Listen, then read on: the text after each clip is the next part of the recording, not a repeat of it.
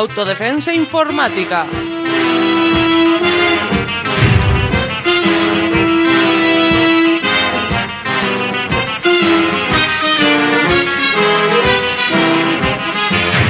Un programa sobre seguridad y privacidad en la red.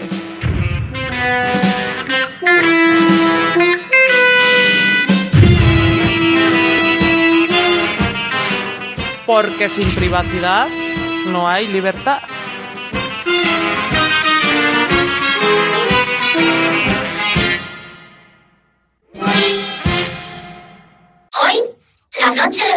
Digitales.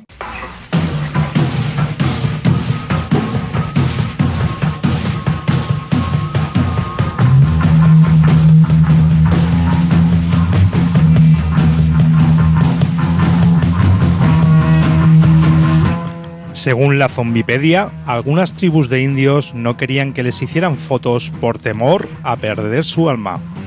A una media de 365 selfies por persona y año, 366 si es bisiesto, hace mucho que nuestras almas vagan, quejumbrosas y con el dichoso palito en alto, por las catacumbas de los centros de datos.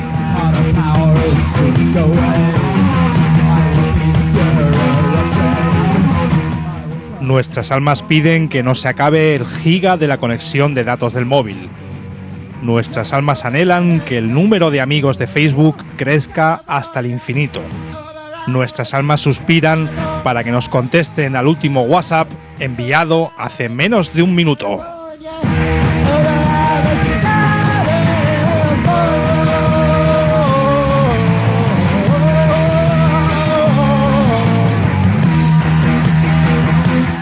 Mientras tanto, nuestros cuerpos y mentes tientan a la suerte, jugándose el tipo a cada paso hasta el momento en el que llegue el selfie que provoque nuestra muerte. Una vez con la pata tiesa, la nueva generación de palitos para selfies post-mortem nos permitirán retratarnos hasta en las cloacas del Averno. Y es que incluso después de palmarla, querremos subir esa última foto a Instagram.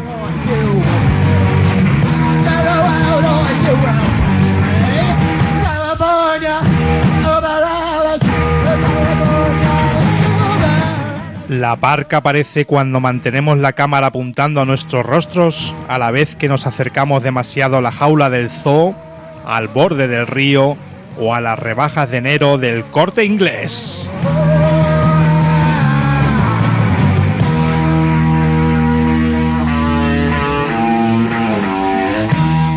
Nuestras morbosas fotos viajan por el tenebroso ciberespacio, llegando a terroríficos servidores de malévolas compañías. Por cosas de la vida, de vez en cuando, estos servidores son atacados por súcubos traviesos que liberan todos esos datos e infestan las redes con nuestras tenebrosas intimidades.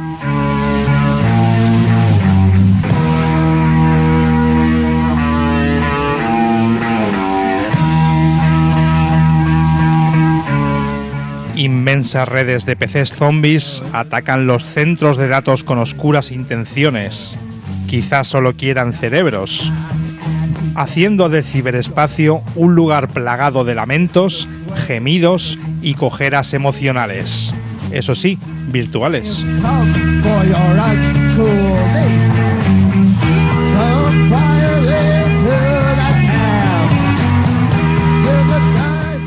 La única vacuna antizombie conocida, aparte de no hacerse selfies, es el uso de software libre y del cifrado de nuestros datos.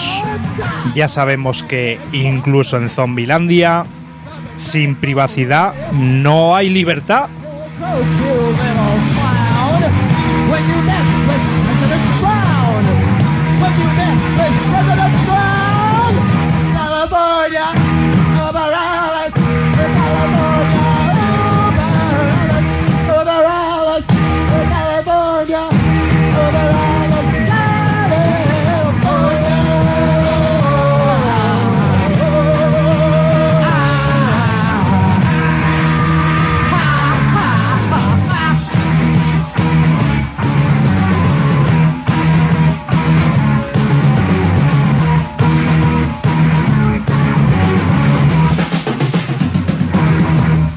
Cada vez que suena.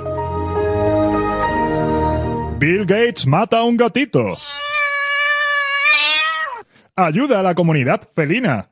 Apoya el software libre. Estás escuchando Autodefensa Informática, un programa de Radio Almaina. Hoy, la noche de los muertos digitales.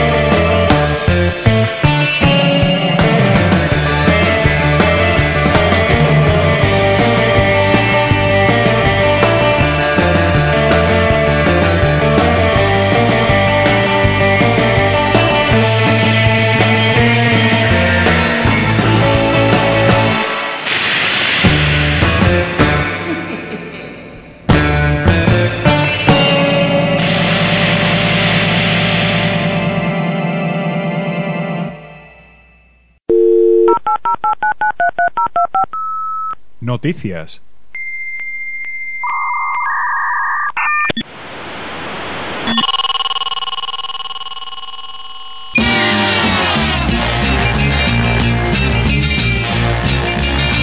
En un artículo de la web portallinux.es nos cuentan que en 2008 Google puso en marcha su flota de coches de Street View. Estos vehículos, que aparentemente solo iban a captar fotografías de carreteras y calles, parece que captaban algo más que eso. En el año 2010, la Agencia Española de Protección de Datos dio el primer aviso a Google por haber cometido cinco infracciones. Parece que no solo hacían fotografías, sino que también captaban datos a través de las redes Wi-Fi abiertas. Algunos de estos datos eran el nombre y la ubicación de redes inalámbricas, sus direcciones únicas y la posición geográfica en la que éstas fueron captadas. Cinco años después, el juzgado de instrucción número 45 de Madrid ha concluido que los coches de Google captaron los datos por un error técnico de la compañía, a pesar de que Google reconoció captar estos datos a propósito.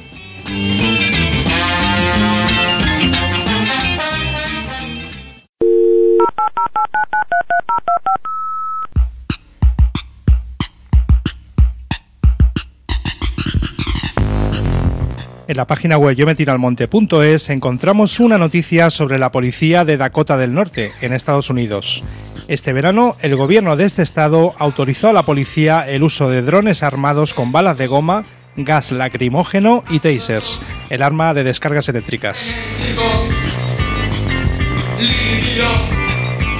El anuncio generó polémica, sobre todo porque el proyecto de ley prohibía el uso de cualquier tipo de armas en los drones de la policía finalmente terminó autorizando las que se consideran no letales.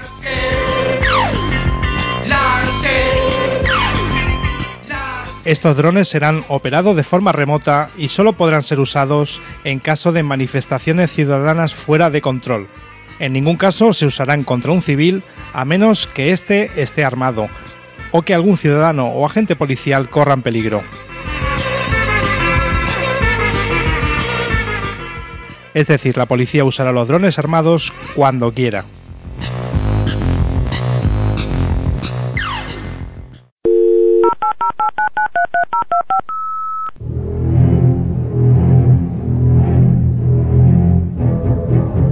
Según comentan en la web newyorkpost.com, el gran tiburón blanco solía ser una de las máquinas de matar más efectivas del planeta, o eso es lo que se pensaba. Actualmente, hacerse un selfie es mucho más mortífero. Un año después de que el vocablo haya sido añadido al diccionario inglés, al selfie ya se le atribuyen más muertes que los ataques de tiburones a turistas. Seguramente haya muchos más casos, tales como los de la gente que se hace selfies y vídeos mientras conduce. Ya existe una página entera de Wikipedia dedicada a las heridas y muertes relacionadas con los selfies. Los casos son variados. En 2014, un joven español murió por electrocutamiento al teprar un tren para hacerse un selfie. Hace poco, un turista japonés murió por la caída de una escalera mientras se hacía un selfie en el Taj Mahal. Los selfies tomados desde muy cerca de animales también se han convertido en un peligro, llegando incluso al extremo del cierre de algún parque nacional en Estados Unidos. Incluso no siendo los selfies la causa de la herida, ya ha aparecido un vídeo de un hombre de 27 años, grabado por él mismo mientras le llevaban al hospital. En el vídeo mostraba los daños que le había causado un tiburón. Quizá todo el mundo debería aprender de esta experiencia. Si te haces un selfie, un tiburón te matará.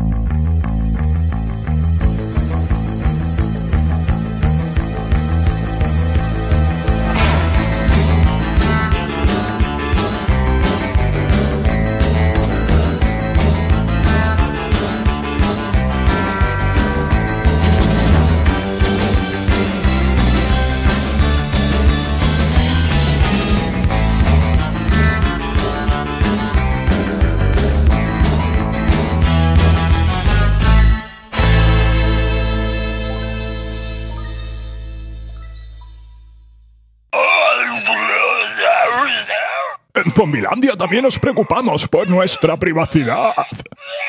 De hecho, hemos comprobado que los cerebros expuestos a Windows, Mac, Facebook o Twitter son mucho más jugosos y suculentos. Sin embargo, las masas cerebrales de la gente que usa software libre, que cifra sus datos y que no se hace selfies, nos resultan repugnantes. Si no quieres que los zombies te comamos el cerebro, usa software libre. Estás escuchando Autodefensa Informática, un programa de Radio Almaina. Hoy, la noche de los muertos digitales. Patente estúpida del mes. Estúpida, estúpida, a más no poder. Como todas las patentes de las que hablamos, la que describe Daniel Neisser en la página web de la Fundación Fronteras Electrónicas es una patente terrible. Pero se gana un lugar especial en el panteón de las patentes estúpidas porque forma parte de una de las campañas de empresas troles más espeluznantes que hayamos visto.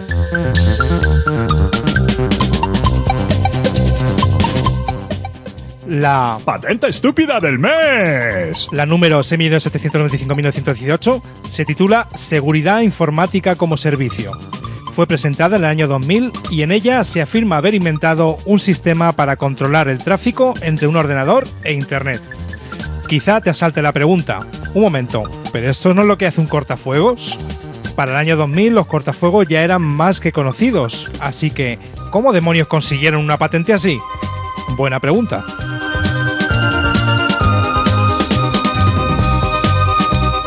Esta patente expiró en septiembre del 2012 por falta de pago de la cuota, algo lógico por otra parte. ¿Por qué gastar dinero en una patente tan estúpida? Por desgracia, en enero del 2015, otra empresa compró la patente y empezó a extorsionar a cualquiera que ofreciera un cortafuegos como producto.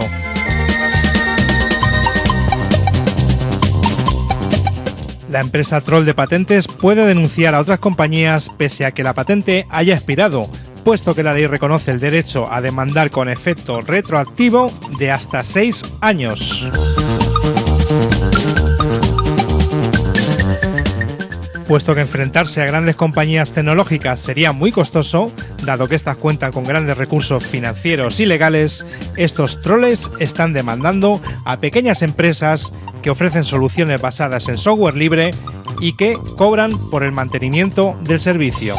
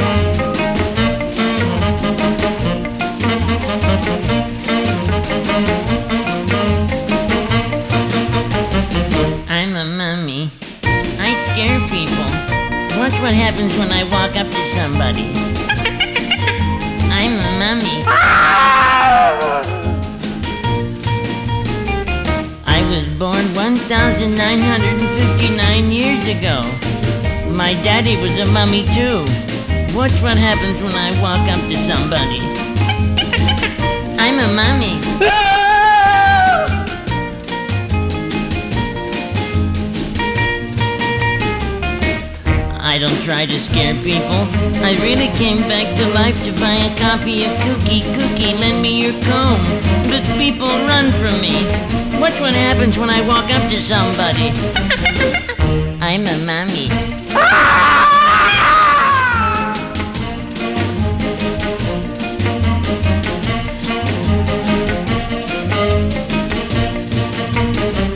I wish there was somebody somewhere who wasn't afraid of me.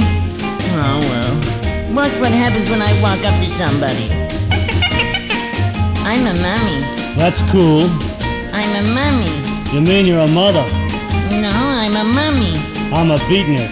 People are afraid of me. Yeah, I'm hip. I was born 1,959 years ago. Oh yeah? Like that's a long gig. Where can I buy a copy of Cookie Cookie? Lend me your comb. Ooh, man, I don't dig that jazz. You know, Brubeck, Shearing, Modern Jazz Quartet. I'm a mummy. Man, you gotta walk through. Aren't you afraid of me? Aren't you gonna scream? Oh yeah. Like help.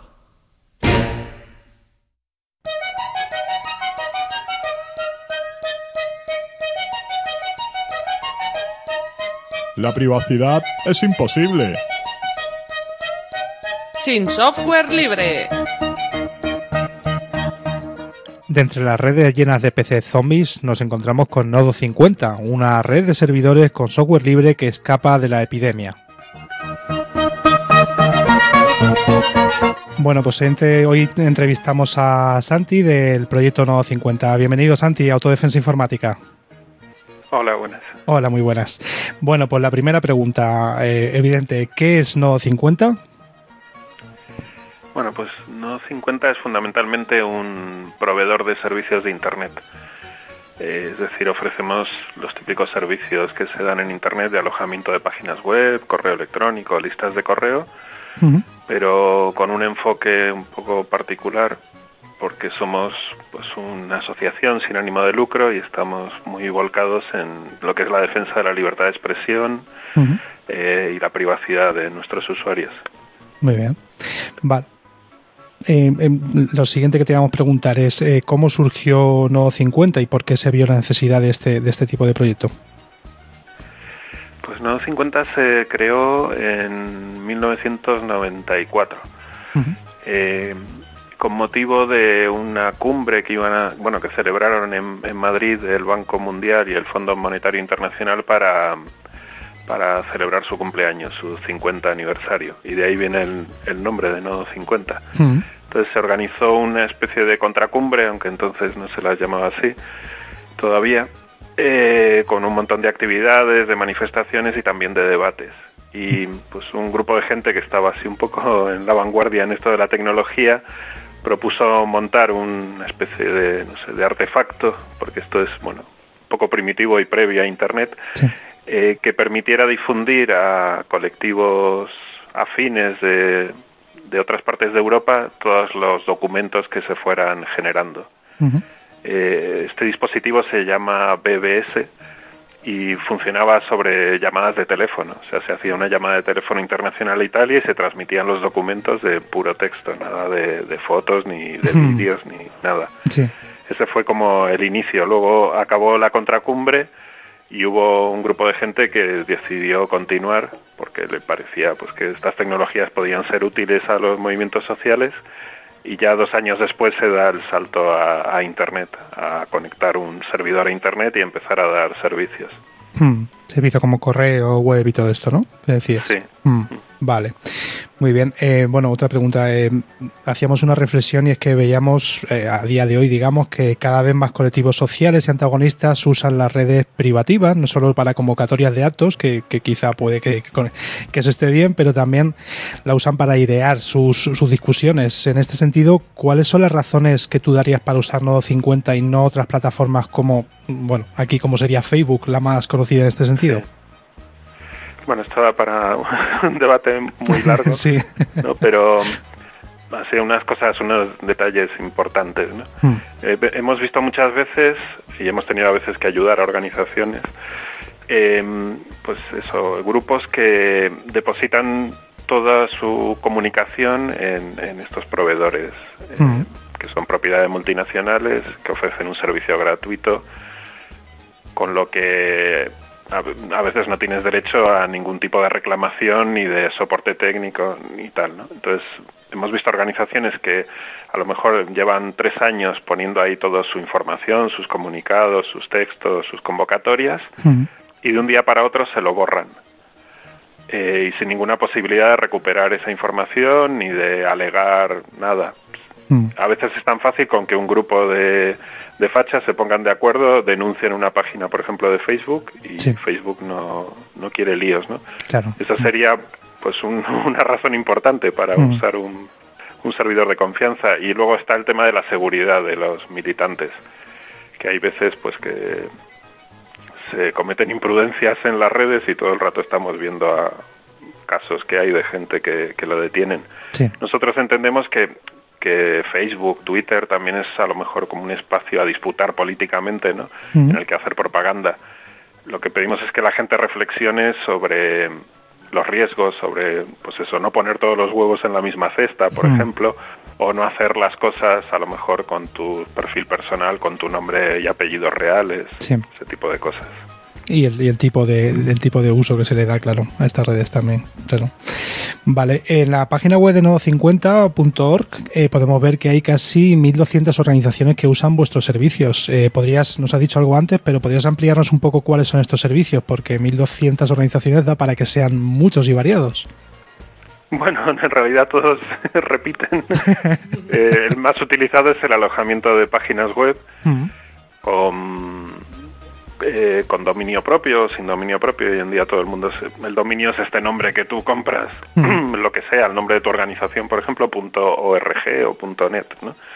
Ese es el más común. También el correo electrónico, eh, las listas de, de, correo, tanto de coordinación interna de, de, colectivos como de difusión de boletines así de forma masiva, también emisión de radio por, por Internet. Y estos son los servicios que uno va a la página de Nodo 50 y ve, ¿no? Que se ofrecen y tal, los planes que hay. Sí. Pero hay algo también que igual no le damos la importancia que debería, y es que eh, hacemos un continuo apoyo, asesoramiento, resolución de dudas, de problemas o de lo que sea con, con, la gente a la que le damos servicio y a veces con, con gente a la que no le damos servicio que nos pide ayuda. O sea, no, sabes, tenemos un teléfono en el que todos los días contestamos dudas y por correo electrónico y, mm. y como es, es parte de, de, nuestra tarea, ¿no? de, mm. de ayudar a la gente. Vale, vale. Muy bien. Eh, también viendo, eh, viendo vuestra página web veíamos que los planes de servidores que tenéis, todos estos servicios que estás diciendo, eh, veíamos que decís que usáis Debian GNU Linux y software libre en general. ¿Cuál es la motivación para usar este software en, en concreto y no otros? Bueno, es...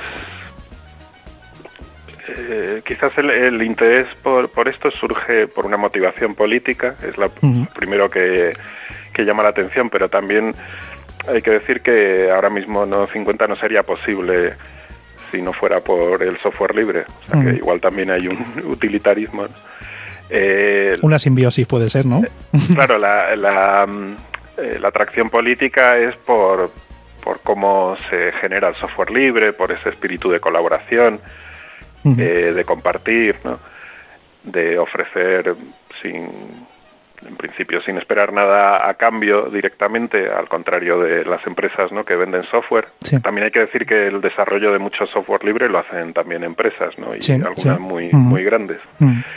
eh, y luego también por la, la, el, la, capacidad que te da de control, digamos, de, de poder hacer lo que quieras, de no estar limitado por licencias o por limitaciones técnicas del software, Mm. de aprovechar el, el hardware, los servidores que compramos al máximo, uh -huh. es decir, no desperdiciar recursos, porque nosotros tenemos infraestructura propia a lo largo de los años, hemos ido creando una infraestructura bastante potente, que no es solo comprar servidores, sino controlar, por ejemplo, la red, las direcciones IP que utilizamos son nuestras. Uh -huh. Ir, controlando cada vez más eslabones de la cadena que nos conecta a Internet para que sea cada vez más difícil poder echarnos de la red a nosotros o a cualquiera de las organizaciones que, que alojamos. Hmm. Entonces el software libre es fundamental para nuestro proyecto. Vamos. Eh, de un tiempo a esta parte hemos visto cómo se criminalizaban varias luchas sociales y una de las excusas para encarcelar a varias personas ha sido el uso de correos cifrados. Eh, ¿Cómo vivís esto desde no 50, que es una organización que precisamente ofrece estos servicios, y a organizaciones que son susceptibles de ser, de ser, mm, digamos, apuntadas desde la Audiencia Nacional. Bueno, creemos que es, o sea, que la intención que tienen es meter miedo y desanimar a la gente a usar las estas herramientas. Realmente a nadie se le está condenando por usar cifrado, por asegurar sus comunicaciones. Hmm. Se usa como como un, como un elemento de criminalización, ¿no? Mm. Eh, pero que la gente tenga claro que, que no está prohibido. ¿no? Para nosotros es un derecho básico eh, poder proteger tus comunicaciones y de hecho estamos dando cursos so, sobre esto, enseñando a la gente a usar herramientas que hoy en día son mucho más fáciles que, de usar que hace años. -huh. Y y vamos, me parece importante que, que, se vaya difundiendo estas costumbres, que por lo menos la gente reflexione ¿no? sobre la seguridad de sus comunicaciones, sobre dónde almacena sus, sus datos personales o los de su colectivo. Sí. Y, y, lo que animaríamos es a la gente a, a no hacer caso ¿no? a estas campañas de criminalización. Mm, vale, estupendo. Bueno, pues ya eso era la última pregunta. Ya si quieres algo, tienes algo más que añadir nada, pedirle a la gente que nos que visite nuestra página, que es www.no50.org, eh, donde además de ver las noticias que publicamos a diario, que, que renovamos todos los días, mm. pues podrán ver ahí un recuadrito donde dice aloja tu proyecto en Nodo 50 y, y, que vean ahí los servicios que ofrecemos, a ver si les son útiles y se animan a darse de alta en Nodo 50. Estupendo. Esperemos que sí, que siga creciendo esa, esa red de, de- de colectivos y de, y de asociaciones que están usando estos servicios. Pues muchísimas gracias por participar en el programa y nada, nos escuchamos en otra ocasión. Nada, muchas gracias. Venga, hasta luego. Hasta luego.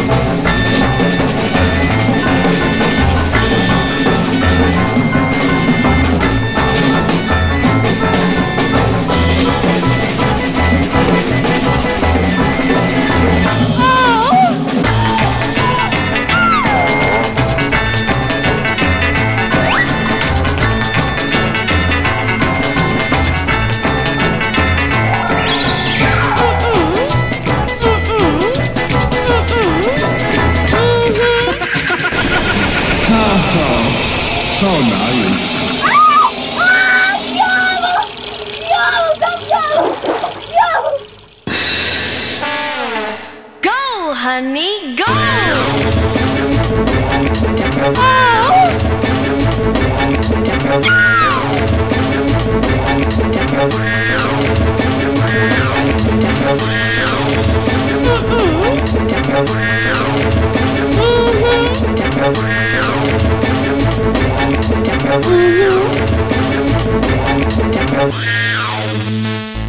Mm.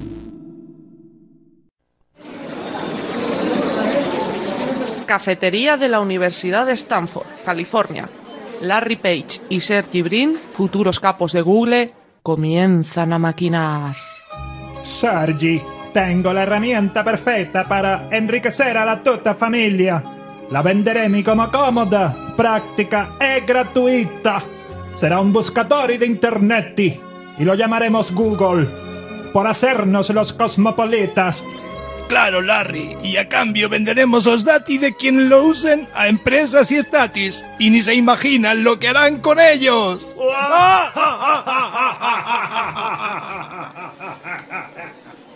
Esto es Autodefensa Informática, en Radio Almaina. Hoy, la noche de los muertos digitales.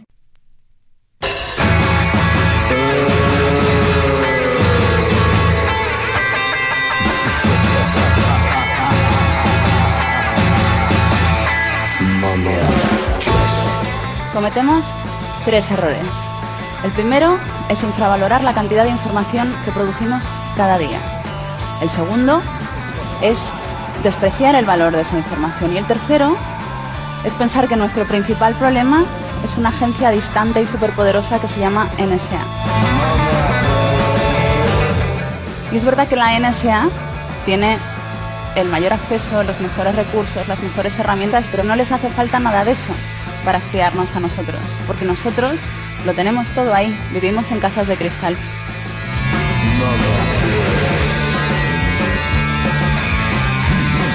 Malte Spitz es miembro del Partido Verde Alemán y en 2009 Malte le pidió a su compañía telefónica que le mandara todos los datos que tenía sobre él. y la Deutsche Telekom, que era su compañía, le dijo que no. Dos demandas más tarde le mandaron un CD con un Excel de 30.832 líneas, como guerra y paz, pero tres veces.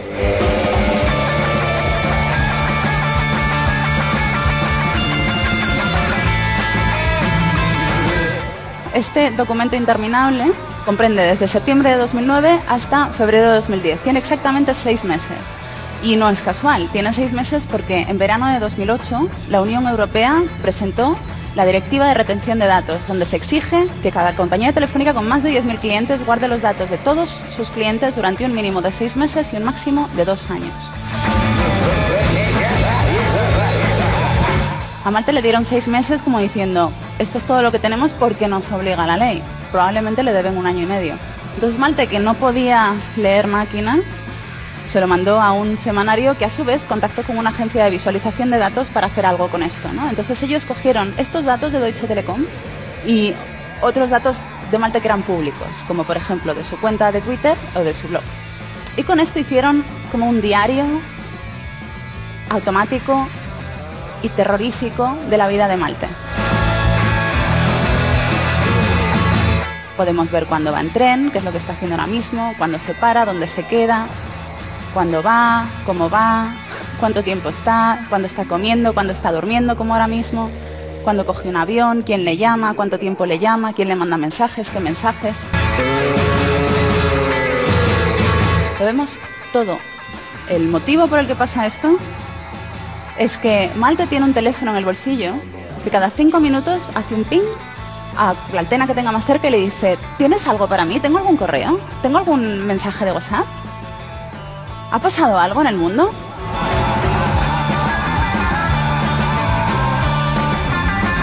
Entonces, nuestros teléfonos cada cinco minutos están diciendo estoy aquí, estoy aquí, ahora estoy aquí, oye que estoy aquí. Y esto es lo que pasa. Y esto no tiene precedentes, esto no lo teníamos antes. El equivalente directo es el perfil de una persona vigilada por la Stasi durante años. Es como una servilleta, ¿no? Con 46 postis ahí que incluyen a su tía, el lechero, el cura de su parroquia. Esto son cinco minutos en la vida de Malte Spitz. Y esta información es automática. Y lo peor es que esto es solo la información sobre Malte, pero Malte está rodeado de gente como nosotros con teléfonos como el suyo que están produciendo la misma información. Y esa compañía los ve todos.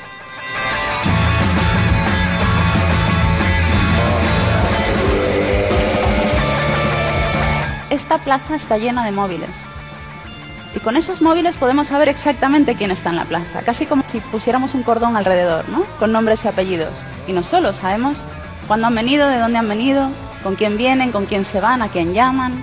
Lo sabemos todo sobre ellos. Sabemos incluso si están en el cuarto piso o están abajo en la plaza.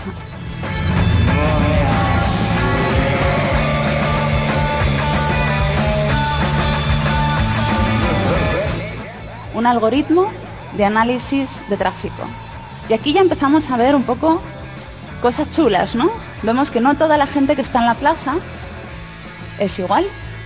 Hay gente más importante que otra. Entonces, si tenemos control sobre estas, digamos, telecomunicaciones, sobre esta red, podemos hacer cosas como, por ejemplo, apagar los nodos de esta plaza.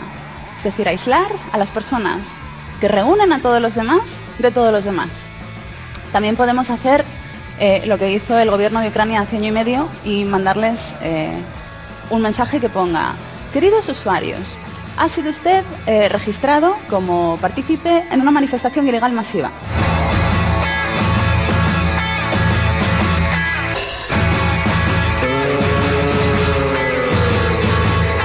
No nos comportamos igual cuando sabemos que nos vigilan.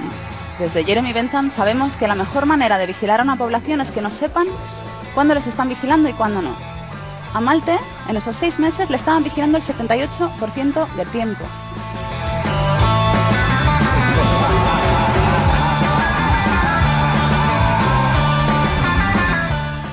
Y estamos hablando solo de nuestros móviles. No estamos hablando ni de nuestros ordenadores, ni de las cámaras que hay en la calle y en las tiendas y en los escaparates y en los aeropuertos y en los trenes y en donde quiera que estemos y que no vemos. No estamos hablando de los radares de las carreteras, que registran más que si nos pasamos de velocidad. No estamos hablando de lo que tenemos en la cartera. ¿Cuántas chips de identificación personal tenemos en la cartera? Tenemos muchos, tenemos el DNI, el carnet de conducir o el abono transporte, tenemos la tarjeta de crédito, de débito, de puntos, la tarjeta de puntos del supermercado. Hace 20 años la base de datos personal más grande del mundo no la tenía la NSA y no la tenía la Stasi, pobrecita. La tenía Walmart, la cadena de supermercados estadounidenses. ¿Por qué? Porque cuando te dan una tarjeta de puntos, tú lo que estás haciendo es decirle a una empresa quién eres, dónde vives, cuánto ganas, en qué te lo gastas, qué comes, cuántos hijos tienes, cuándo te vas de vacaciones, cuándo te pones enfermo. Y todo con la esperanza de que dentro de seis meses o de un año, si te gastas mucho dinero, te dan un tupper.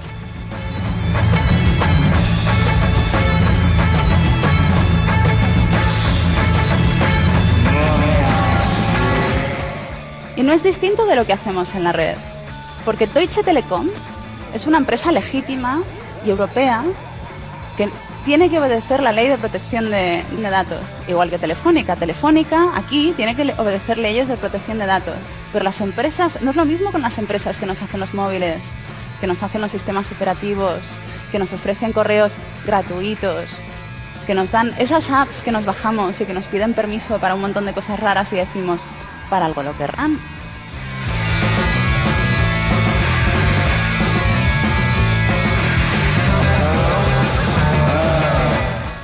Lo quieren para venderlo.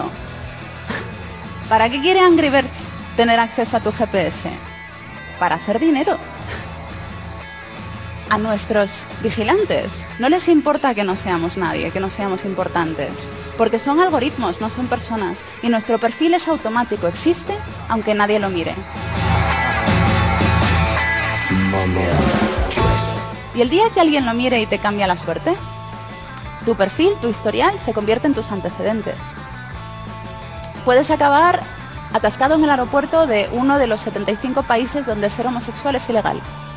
O puedes acabar en un país donde echarle una foto a una farmacia de producción masiva desde el otro lado de la carretera es terrorismo. Esto pasa en Estados Unidos. O puedes acabar en Siria, donde le pegan tiros a la gente en la calle, activistas, periodistas especialmente. Puedes acabar en México DF, donde los Zetas eh, tienen acceso a, a la información de las telefónicas para ver quién contacta con la policía y cortarles la cabeza.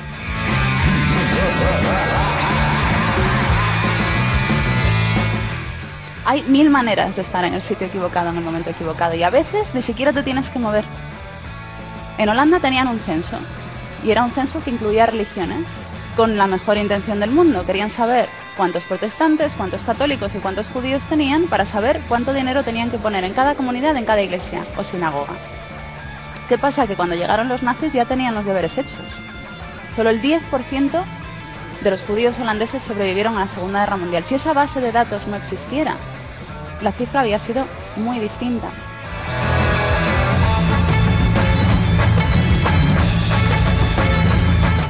Lo que quiero decir es que nuestro problema no es la NSA y no son los gobiernos corruptos y no son las compañías ambiciosas que quieren vender nuestros datos y no son las personas malas y no tiene nada que ver ni con sus intenciones ni con sus malas intenciones.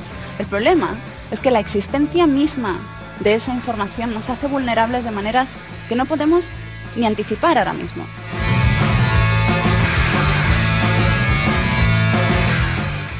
Tenemos que poner cortinas en nuestras casas, no podemos esperar a que nos las pongan por fuera, tenemos que ponerlas ya. Tenemos que empezar a usar criptografía en nuestros móviles, en nuestras comunicaciones, en nuestros ordenadores, empezar a pensarlo bien cada vez que alguien nos ofrece una tarjeta de puntos y decir, mmm,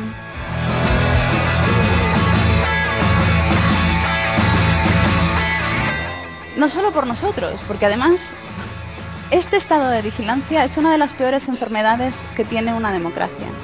Así que os convido a llegar a casa, empezar a usar Tor y si alguien quiere ver lo que estáis haciendo, que pida una orden de registro.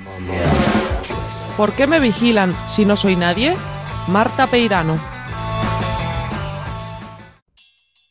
Teatrillo radiofónico informático teatrillo morfológico liposintático. Teatrillo radiofánico linfático. Teatrillo inforfónico. Bueno, pues eso. Oficinas centrales de Facebook, Palo Alto, California, 11 AM. Interior del despacho de Mark Zuckerberg, creador de Facebook.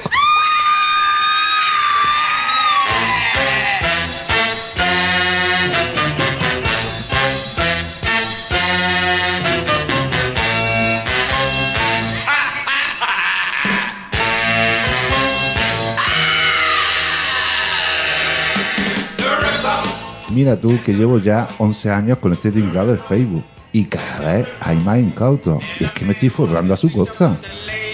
Andaba yo en la Universidad de Harvard esperando la paga cuando se me ocurrió montar un sitio en internet para ver si ligaba o, algo. Y cuando me quise dar cuenta tenía más de mil millones de miembros regalando datos personales a tutti. Si es que Señor Zuckerberg, señor Zuckerberg, que hemos conseguido que se apunten otras 30.000 personas en Villanueva de los Tres Cantos. Si es que son tontos. Pues nada, nada, que se apunten, que se apunten. Sí, señor Zuckerberg. Me acuerdo que cuando empecé a montar esta mierda, robé datos e imágenes del sistema informático de la Universidad de Harvard. Y nada, que me llevaron ante la dirección y me suspendieron de clases y todo.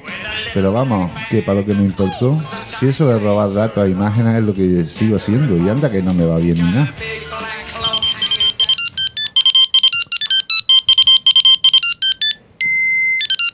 Sí, dígame.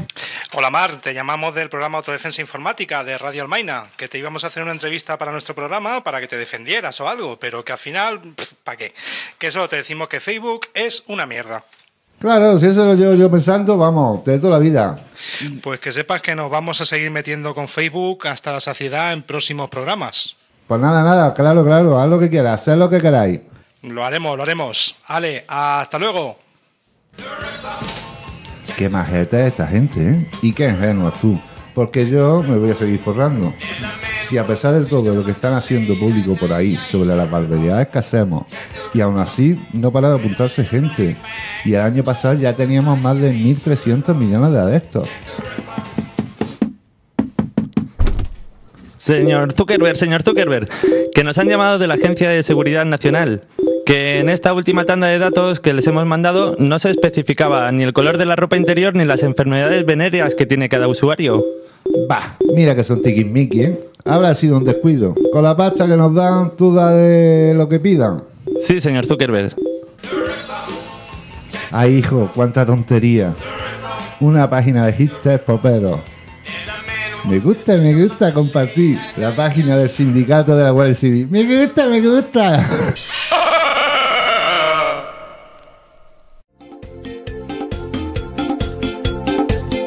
Privacidad, privacidad. ¿Cómo defiendo mi privacidad? Privacidad, privacidad. ¿Cómo defiendo mi privacidad? Mis datos buscan los de Instagram, Google y Windows, Facebook y WhatsApp. No des tus datos, no seas melón. Y el software libre, disfrútalo. Esto es Autodefensa Informática, en Radio Almaina. Hoy, la noche de los muertos digitales.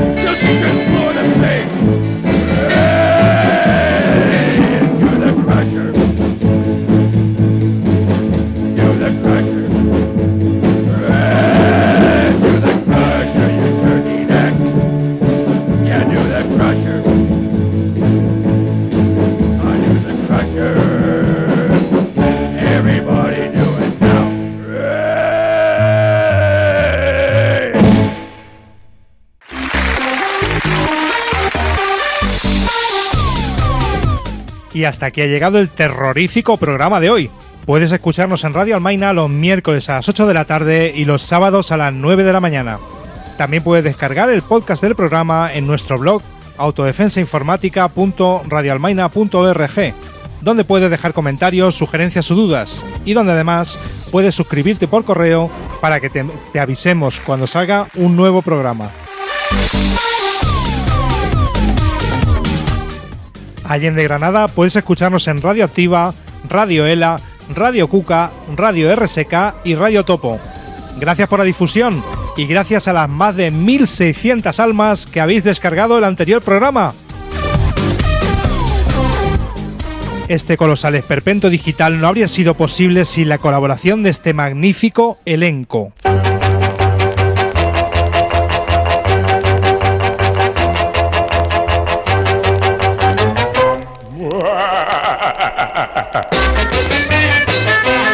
Enterrando sucubos en el cementerio, Paul. Emergiendo de la tumba y con hambre, señor Gallito. Momificado en su sarcófago, MC Hammer. Chupando la sangre de las usuarias de Facebook, José. Nodeando los circuitos virtuales zombies, Santi. Entonando cánticos en pleno aquelarre, Esther. Advirtiendo sobre tres errores mortales, Marta Peirano. Desde el lúgubre sótano de los estudios de Radio Almaina, en labores de guion, producción, locución y estulticia supina, además de meneando el esqueleto, Antonio Ivane. Sobre las lápidas del ultratumba almaina nos han aterrorizado Dead Kennedys, The Ghastly Ones, Bob McFadden, Messer Chups, Guay los Arcs, The Novas y quienes están sonando, Oscar Arriega and the Dixons. Nos vemos en el cementerio de móviles.